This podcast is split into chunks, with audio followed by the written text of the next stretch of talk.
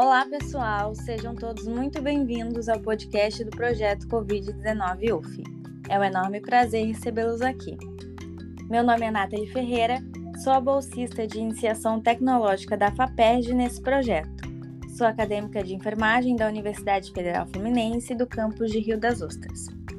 O nosso projeto conta com a excelente coordenação da professora doutora Fernanda Góes e colaboração da acadêmica de enfermagem Joyce Borges. No podcast de hoje, falaremos sobre a vacinação contra a Covid-19 na população pediátrica. E para nos acompanhar, receberemos a presença ilustre da médica Ana Frota.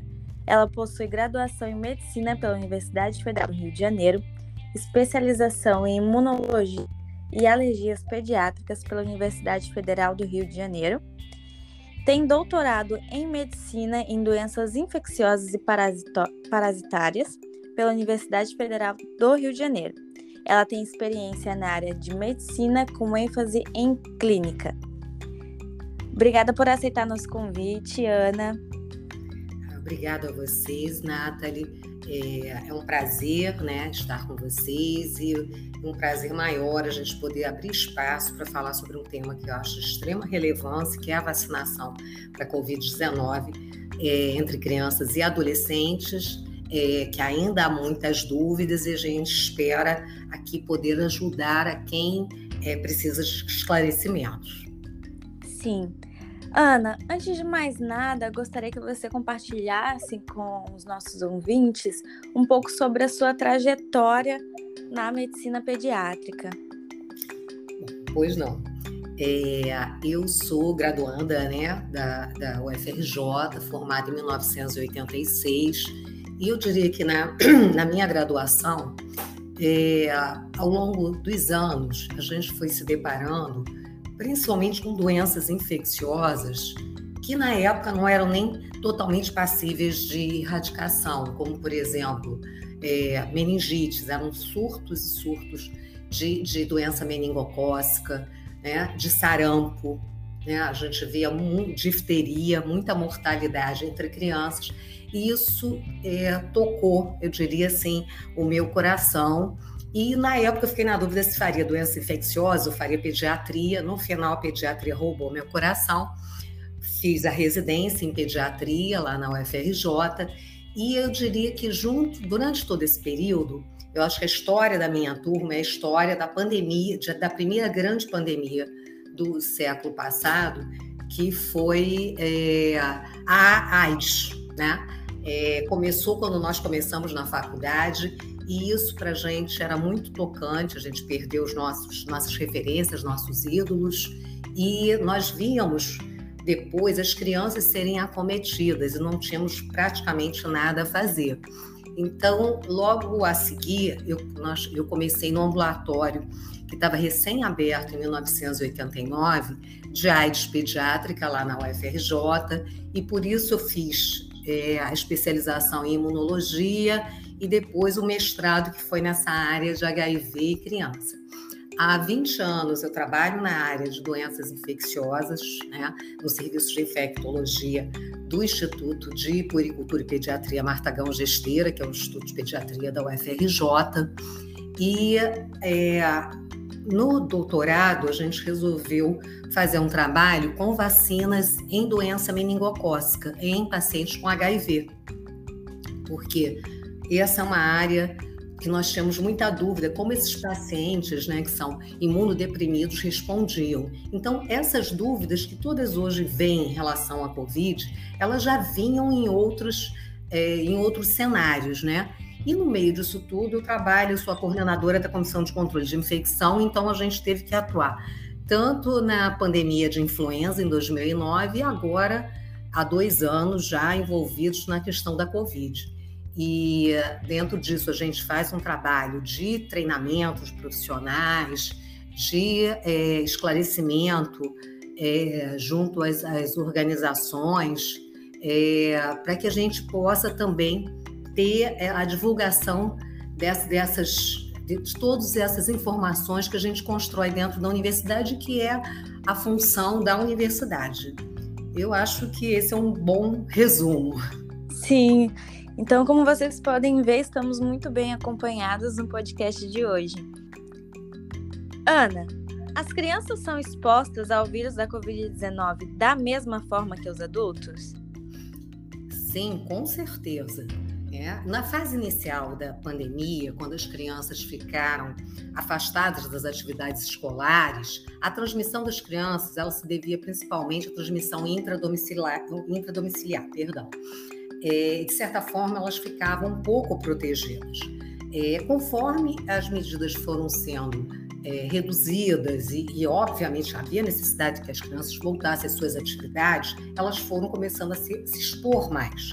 Então, hoje a gente já tem estudos de soroprevalência, que são aqueles estudos que avaliam as defesas contra a doença, mostrando que a prevalência de anticorpos na população de crianças e adolescentes é semelhante ao do grupo adulto, né? Sendo que alguns estudos mostram até que as crianças tem uma prevalência maior, mais ou menos 5,3% entre adultos e 8,8% por aí em crianças. Então, ou seja, as crianças se infectam, sim, se infectam provavelmente mais do que os adultos, e isso traz a elas um papel importante, que é o papel de transmissão dentro da família, dentro da sociedade. Por isso, elas são consideradas é, possíveis vetores. E aí a importância da gente protegê-las e, de, de, e, por tabela, proteger os adultos também. Sim. É, no caso, você já citou alguns motivos é, que podem ser até a resposta da próxima pergunta, mas vamos lá. Por que as crianças devem ser vacinadas?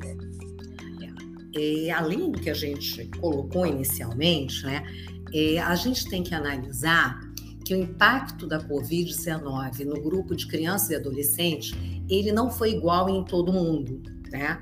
É, e isso também é importante porque quando as pessoas têm dúvida, ah, mas um país vacinou, um país tem uma, tem uma, uma, uma, política diferente do Brasil, tem que entender que isso se deve a situações, a cenários diferentes. Então, no Brasil, até início de dezembro de 2021, nós tínhamos 22 milhões de casos notificados de Covid no país. Desses, 34 mil foram notificados em menores de 19 anos. Mas o que chama, isso é um número muito pequeno, né? Dentro do universo de casos. Porém, nós tivemos cerca de 2.500 óbitos relacionados à Covid. E 50% desses óbitos ocorreram em maiores de 5 anos. É, só para a gente ter uma ideia, se a gente pega, as crianças morrem de quê? Praticamente de dois tipos de, de complicações. Uma forma mais grave, que, é que a gente chama de síndrome respiratória aguda grave, e a outra é a síndrome inflamatória multissistêmica pediátrica, que é uma forma de inflamação generalizada, grave, que acomete todos os sistemas, né? evolui com uma, uma depressão cardíaca grave que é a forma mais grave de complicação que a gente tem. Então, se a gente pegar o grupo que teve essa síndrome respiratória, a letalidade foi de 7% no nosso país.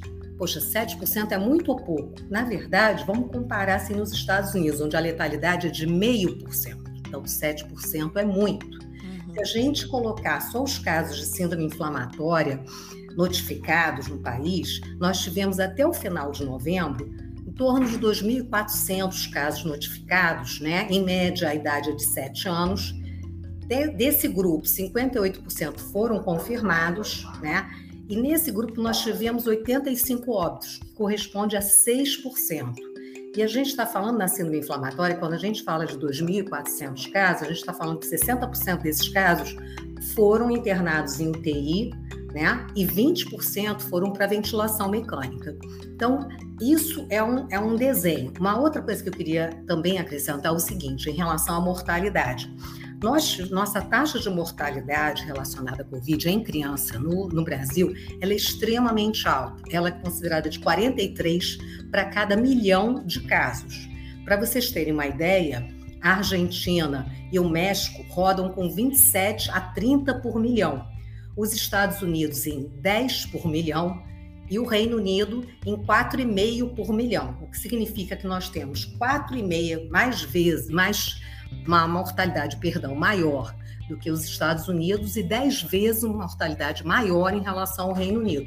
Então, acho que isso nos dá uma, um desenho de que, apesar da maioria dos casos em criança ser, serem leves, e, e no máximo até 2% só das crianças complicam, esse grupo, quando você coloca o número global de crianças, ele é muito alto.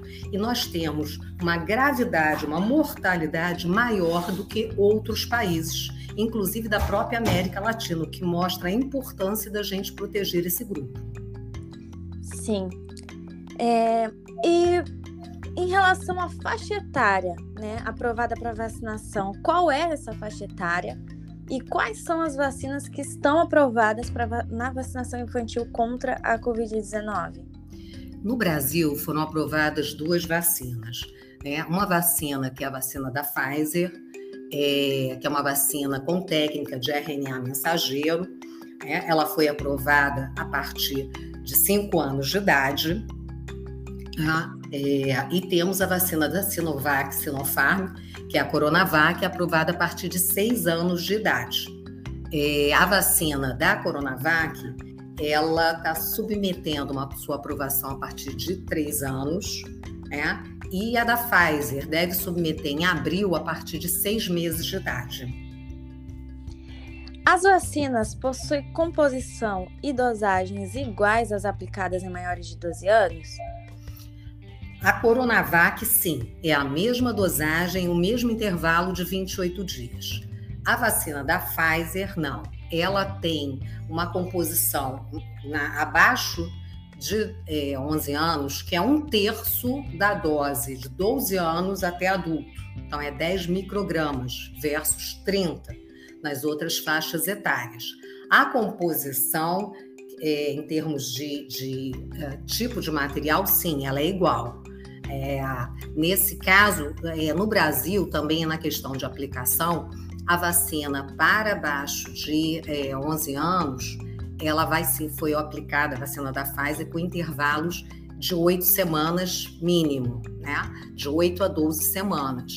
É, e esse, isso é importante porque esses intervalos estendidos foram, é, foi demonstrado que esses intervalos é, promovem um aumento na resposta de imunidade, tanto de anticorpos quanto de células, como o que é muito importante, reduz muito a incidência de eventos adversos, em especial miocardite. A gente sabe que intervalos inferiores a 30 dias, conforme a bula, tem um aumento de 5 vezes, 5,5 vezes a chance de miocardite é, em comparação a intervalos maiores. Então, a proposta do intervalo maior no Brasil, ela foi extremamente bem-vinda, né? porque temos uma resposta melhor e uma incidência menor de eventos adversos. Ana, como foi feita a aprovação da vacina para essa faixa etária? Como que funciona? É, primeiro, a aprovação no Brasil ela veio a reboque da aprovação em vários outros países do mundo, né? É, então, para a gente ter uma noção assim, a aprovação é, de 18 a 16 anos, ela foi feita, por exemplo, nos Estados Unidos em dezembro de 2020. Na verdade, um pouquinho antes, algumas semanas antes, em Israel.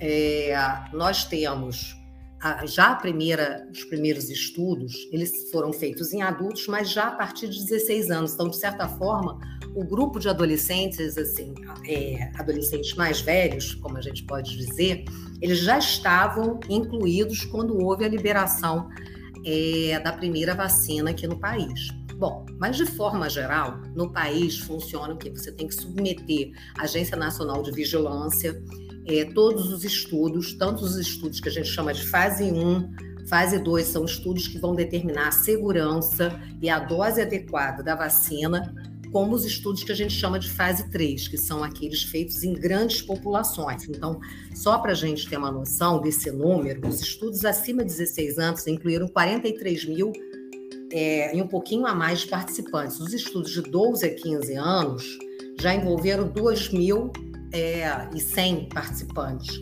E o estudo de 5 a 11 anos, que envolveu 81 centros, envolveram 2.268 crianças. Então, são números grandes. Esses estudos nos mostram que a eficácia né? Quer dizer, quanto daquela vacina reduziu é, a, a, o Covid sintomático, né? É, e mostra a imunogenicidade, ou seja, o quê? Quanto é produzido de defesa frente àquela vacina. Estudos pós-comercialização, que são os estudos de fase 4 de vida real, geralmente eles demoram mais tempo, porque tem que ser desenvolvidos numa população é, maior, e eles não fazem parte da submissão. Então, embora na, na questão da, da, da vacina Coronavac foi utilizado esse tipo de estudo, um estudo já de fase 4 para aprovação, que foi um estudo no Chile, que foi feito com uma população acima de 6 anos, comparando qual foi o efeito da vacina na população em geral. Então, assim, de forma, resumindo, para que haja uma aprovação da vacina, você tem um processo bastante minucioso, bastante delicado, bastante rigoroso, extremamente rigoroso, tanto é que a própria Coronavac já tinha sido é, submetida à aprovação e recusada no ano passado, é, para que a gente tenha o um máximo de segurança na introdução de um, de um procedimento dentro de um, de um, um projeto de saúde nacional. E assim, uma outra coisa que é, complementando, uma vez que você aplique a vacina, todos os países têm que ter sistemas de vigilância de eventos adversos. Porque por mais que você tenha todos esses estudos, algumas coisas só serão vistas na prática. Isso para qualquer vacina, em qualquer tempo que isso foi lançado. E essa é a incumbência dos sistemas de saúde, né? a supervisão na vida real de eventos adversos que possam ser incorporados às dessas vacinas. Quais sintomas podem aparecer, Ana?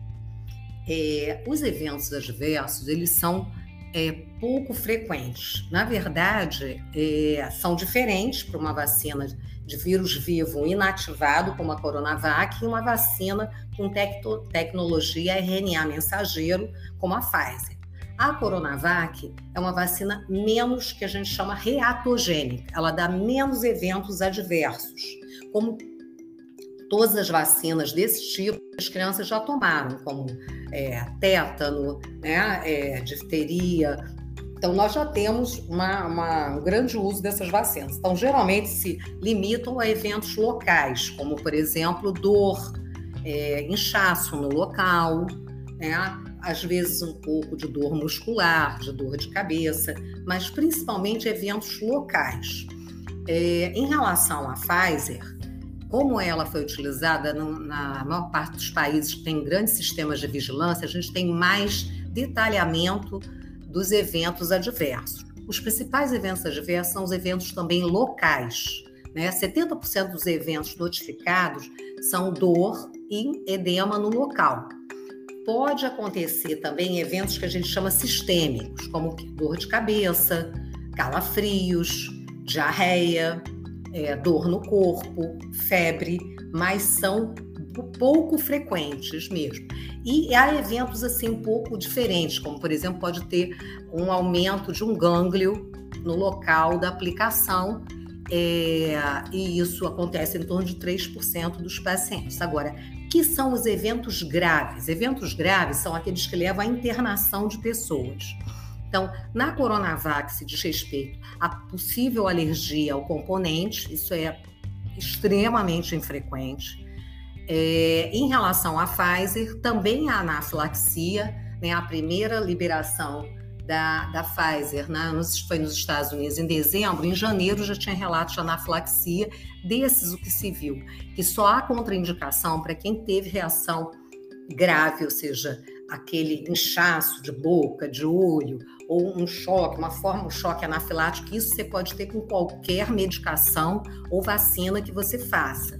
Né? E, mas isso era extremamente, era 1 para 25 milhões, muito baixa a, a, a incidência. E a recomendação que se fique após a aplicação, pelo menos 15 a 20 minutos ali na, na área de aplicação. E o outro evento adverso que foi descrito foi da miocardite. Né?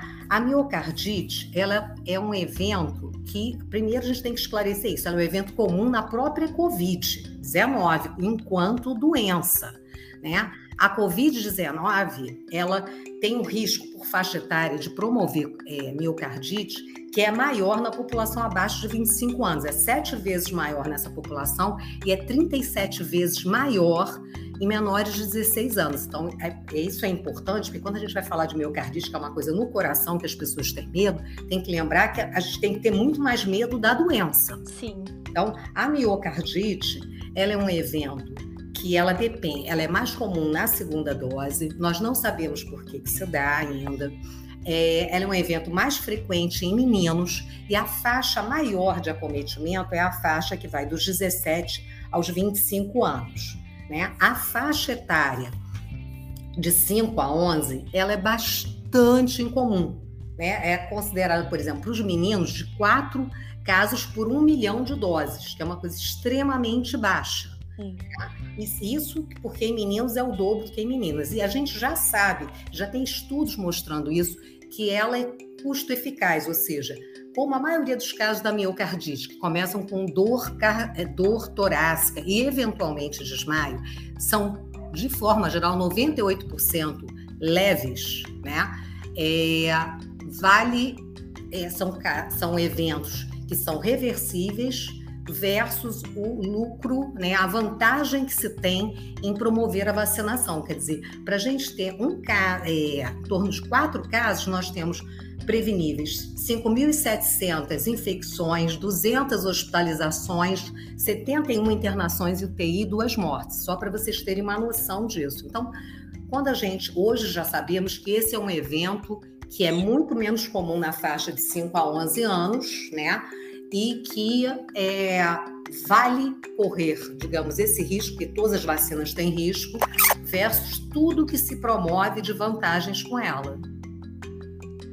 Ana, crianças que tiveram Covid-19 podem receber as vacinas recomendadas pelo calendário de Programa Nacional de Imunizações normalmente? Não só podem, como devem. A gente tem que aproveitar todas as oportunidades de ida ao, ao sistema de vacinação. Então, quem tem a Covid-19 se pede, por uma questão de é, vigilância, de atenção, 15 dias para fazer as demais vacinas no nosso país, exceto a de Covid, que se pede 28 dias, para que a gente não confunda eventuais efeitos, uma Covid longa, complicações da Covid, porque isso a gente não falou, mas lembrar que, igual adultos, as crianças também têm síndromes crônicas né, pós-Covid, é, com eventuais ev eventos adversos da vacina. Agora, lembrando que em outros países você não, não precisa nem desse intervalo. Nos Estados Unidos, na Inglaterra, você acabou de fazer a, teve é, Covid, você já pode vacinar para tudo. E, inclusive, se pede que a vacinação da Covid seja feita junto com a vacinação de gripe, para que não se perca a oportunidade de prevenir duas doenças graves ao mesmo tempo. Quais são os benefícios da imunização das crianças contra a Covid-19? Olha, excelente pergunta, Nathalie. Olha só, nós vamos falar que hoje a gente já tem dados bem robustos já dos, é, dos efeitos, né? Quando a gente mede é, a redução de complicações durante um estudo científico, né, no estudo principal, o estudo de fase 3, a gente chama isso de eficácia. Agora, quando a gente coloca isso na vida real para toda a população, a gente chama isso de efetividade. Então, nós temos vários estudos de efetividade já, inclusive durante já a pandemia da Delta, porque uma coisa que as pessoas têm que ter em mente é que nós temos a, a eficácia das vacinas, ela pode variar dependendo da, das variantes que a gente tem. Então, a Delta foi a variante mais grave de todas que circularam até o momento, embora a, atual Omicron seja mais transmissível. Então, a gente hoje já tem noção que a efetividade entre adolescentes é, em termos de hospitalização da vacinata Pfizer, foi uma, uma proteção de 93%, em um estudo publicado no final de dezembro no New England Journal, isso dados dos Estados Unidos. e todos os adolescentes que foram admitidos em UTI nesse período não eram vacinados. Esse ano, agora em fevereiro, foi publicado um estudo também no New England Journal mostrando que a efetividade para hospitalização foi de 94% de proteção, 98% para internação e UTI e para necessidade de suporte ventilatório, né? sendo que é, todas essas mortes, todas as mortes que ocorreram, ocorreram em não vacinados. Isso no estudo realizado com 1.222 crianças.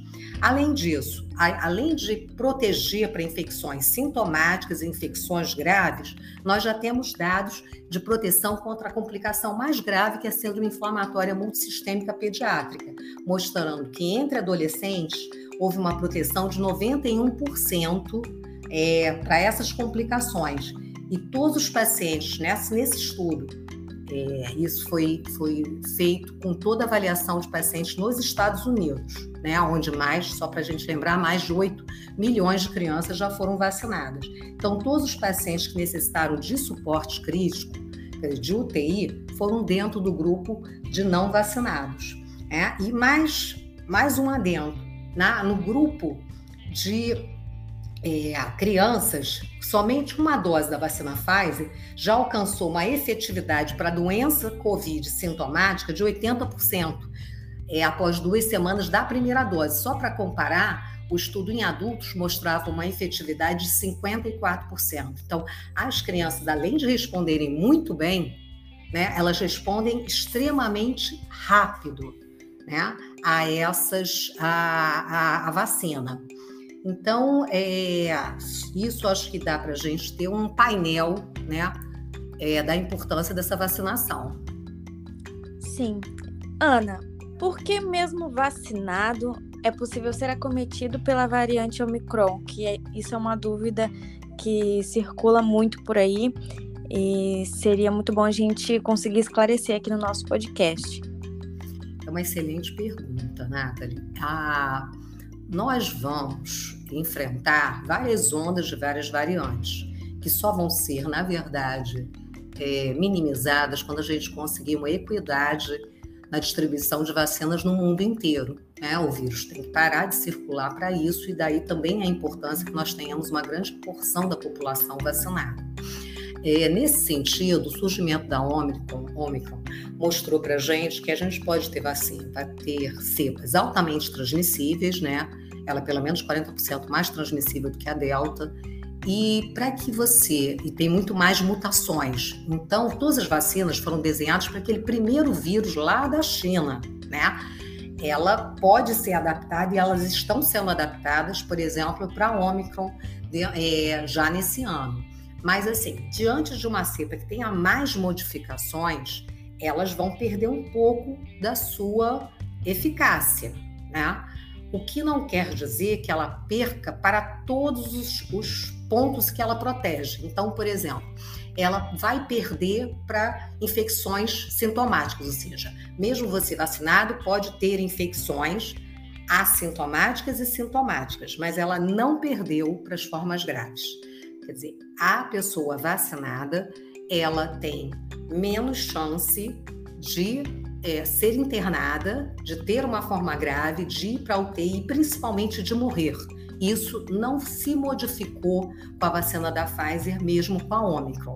Então, a gente pode ter a vacina, a vacina ela não impede, inclusive a transmissão né, entre as pessoas, é uma vacina que foi desenhada, que nos prometeu que não iríamos morrer nem internar por essa doença. Então, ela continua valendo isso também para Omicron. Agora, temos que ter em mente que não é todo mundo, não é 100% das pessoas que vão responder à vacina. Você pode, tem pessoas que, seja por conta da idade avançada ou por uma, uma, uma imunidade alterada, às vezes uma questão genética, não vai responder à vacina. Então, essas pessoas elas vão estar mais vulneráveis, em especial com uma cepa que exige um nível de anticorpos maior. Tá? Ana, me corrija se eu estiver errada, mas à luz de algumas evidências né, que se tem atualmente, é que todas as vacinas contra a Covid-19 acabam protegendo de alguma forma contra as variantes que surgiram até o momento. Mas é importante destacar que, apesar de, de se ter imunizado com todas as doses adequadamente, não é esperado que se haja 100% né, de proteção contra todas as formas clínicas da doença. E é, até com a vacina da influenza, a gente aprende que o principal objetivo dessas vacinas contra o vírus respiratório é evitar hospitalizações, casos graves e óbitos, né? Como você já falou anteriormente. Perfeito, Nathalie, é isso mesmo, né? Todas as vacinas, independente é, da sua base, são vacinas RNA mensageiro, vacinas com adenovírus, como é, é, a nossa seja a Janssen, seja a AstraZeneca, né? seja vacinas a vírus inativado, como a Coronavac, todas mostraram extrema eficácia né? e efetividade, ou seja, na vida real, é, redução de casos graves. Né? Nós, infelizmente, não temos ainda vacinas que evitem a transmissão. E isso é verdadeiro para quase todas as vacinas de vírus vivo, de, de vírus respiratórios, perdão. Né? É, então, a, tem que ter isso em mente para que as pessoas não usem o argumento de que, ah, mas a pessoa vacinou e teve a doença. Sim, mas doença, uma doença leve, né? Isso está dentro da nossa cota é, é, de tolerância, de entendimento para que, que a vacina serve. Aliás, assim, só para que a gente chame a atenção, se a Omicron fosse a primeira cepa lá de Wuhan, nossa é, é, a raça teria sido extinta, né? A nossa uhum. espécie humana, porque a transmissibilidade, né? A quantidade de pessoas que teriam sido acometidas e a, a, a pandemia agora da Omicron mostrou a força que a vacinação teve Sim. em proteger essa população. Então, isso que você colocou é perfeito, lembrando que a vacina de influenza é uma vacina que protege 70%, a gente não está falando de 98%, 90% que a gente vinha comentando para as vacinas de Covid. Né? Ou dentro de uma cepa Omicron, cai isso para 85, nós estamos falando de 70. Então, é uma Sim. vacina extremamente potente. Sim. É, Ana, agora vamos para a nossa última pergunta, mas não deixa de ser muito importante também. Por que pais e cuidadores não devem temer em vacinar seus filhos e seus respecti as respectivas crianças que fazem parte do seu ciclo familiar? É, essa é uma excelente colocação. Né? É, hoje eu entendo que os pais eles estão muito suscetíveis a uma série de informações equivocadas que vêm sendo veiculadas por várias mídias, e isso causa é, confusão e medo, né? Então, o que eu diria a vocês? Diria que a gente, primeiro, tem que acolher todas as dúvidas que familiares, é, enfim, pais tenham, porque toda dúvida é bem-vinda e é um momento que a gente possa esclarecer, né? É, é uma, as vacinas são totalmente seguras, elas foram avaliadas por várias instituições no mundo inteiro, não é uma invenção brasileira, e mesmo se o fosse, não significaria que não fosse boa, já que nós já fomos o primeiro país a vacinar uma série das vacinas que hoje estão no Programa Nacional de Imunizações. Né? Toda, é, as vacinas Covid, elas têm uh, uma coisa. Um, uma coisa peculiar que é todas as sociedades médicas no país apoiaram a vacinação de crianças, né? Ou seja, houve um consenso na importância, na segurança e na eficácia dessas vacinas e mais, assim, essas vacinas já foram é, uh, administradas em muitas crianças. Se você pegar só os Estados Unidos, foram mais de 8 milhões de crianças. Se nós considerarmos que as vacinas é, por vírus inativado foram aplicadas em crianças acima de 3 anos na China e na Índia, diria que não tem mais, não tem número imbatível a esse, né? Então, são vacinas é, muito bem estudadas e acho que vocês têm que confiar nas instituições que regem a saúde pública no país.